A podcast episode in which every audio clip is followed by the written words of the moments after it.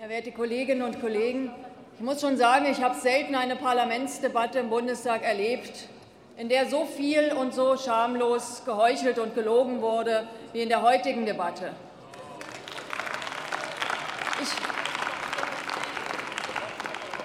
Ich, ich habe gegen die Erweiterung des sogenannten Euro-Rettungsschirms gestimmt, denn dieser Euro-Rettungsschirm wird die europäische Währung nicht retten. Er wird schon gar nicht die Lebensverhältnisse der Menschen in Europa absichern und retten. Das Einzige, was dieser Rettungsschirm wirklich retten wird, sind die Gewinne der Banken, der Hedgefonds, der Spekulanten. Und das ist perfide.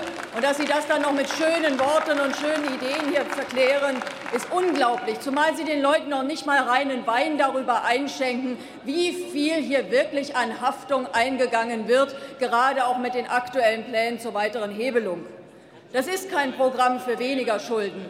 Das ist ein Programm für mehr Schulden und mehr Verschuldung. Und zwar einerseits in der Bundesrepublik Deutschland, wenn nämlich all diese Bürgschaften irgendwann tatsächlich greifen, und es ist aber auch ein Programm für mehr Verschuldung und mehr Schulden in den betroffenen Ländern, denen dort angeblich geholfen werden soll, die aber mit martialischen Sparprogrammen ihre Wirtschaft in die Knie zwingen. Und es sollte Ihnen ja schon irgendwie vielleicht zu denken geben, wenn Griechenland anderthalb Jahre nach Beginn der angeblichen Rettung tatsächlich 20 Milliarden Euro mehr Schulden hat als vor dem Anfang.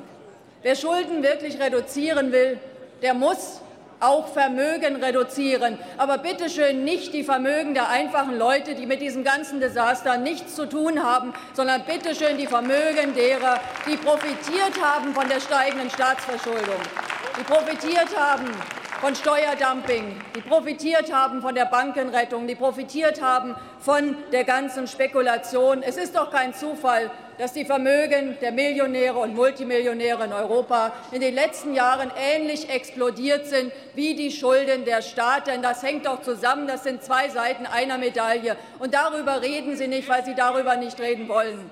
Wer Schulden wirklich reduzieren will, der muss zweitens dieses aberwitzige System beenden, dass die Finanzierungsspielräume der Staaten am Ende davon abhängen, ob Banker oder Ratingagenturen den Daumen heben oder senken. Das ist ein völlig absurdes System. Und wer nichts dafür tut, die Staaten aus der Geiselhaft dieser Finanzhaie zu befreien, der hat Demokratie abgeschrieben. Sie haben Demokratie abgeschrieben. Und Sie haben auch abgeschrieben, einen wirklichen Ausweg aus dieser Krise zu finden, weil Sie alle, nicht weil es keine Auswege gibt, sondern weil Sie alle die Regierung und auch die angebliche Opposition von SPD und Grünen, die ja heute wieder mal belegt hat, dass sie mit der Regierung in solchen Fragen dann absolut einer Meinung ist, weil Sie alle schlicht und ergreifend zu feige und zu devot sind, eine Politik zu machen, die es sich mit den Bankern anlegt und die gegen die Banker gerichtet ist.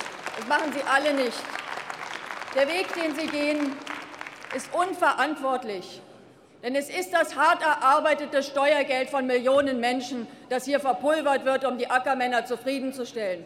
Der Weg, den Sie gehen, ist ökonomischer Aberwitz, denn er wird am Ende die Währungsunion sehr wahrscheinlich sprengen.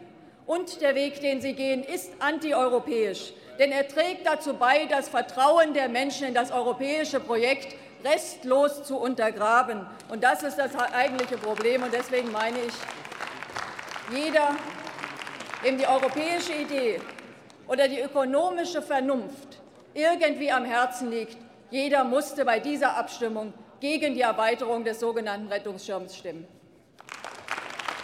Nun hat André Hunko das Wort.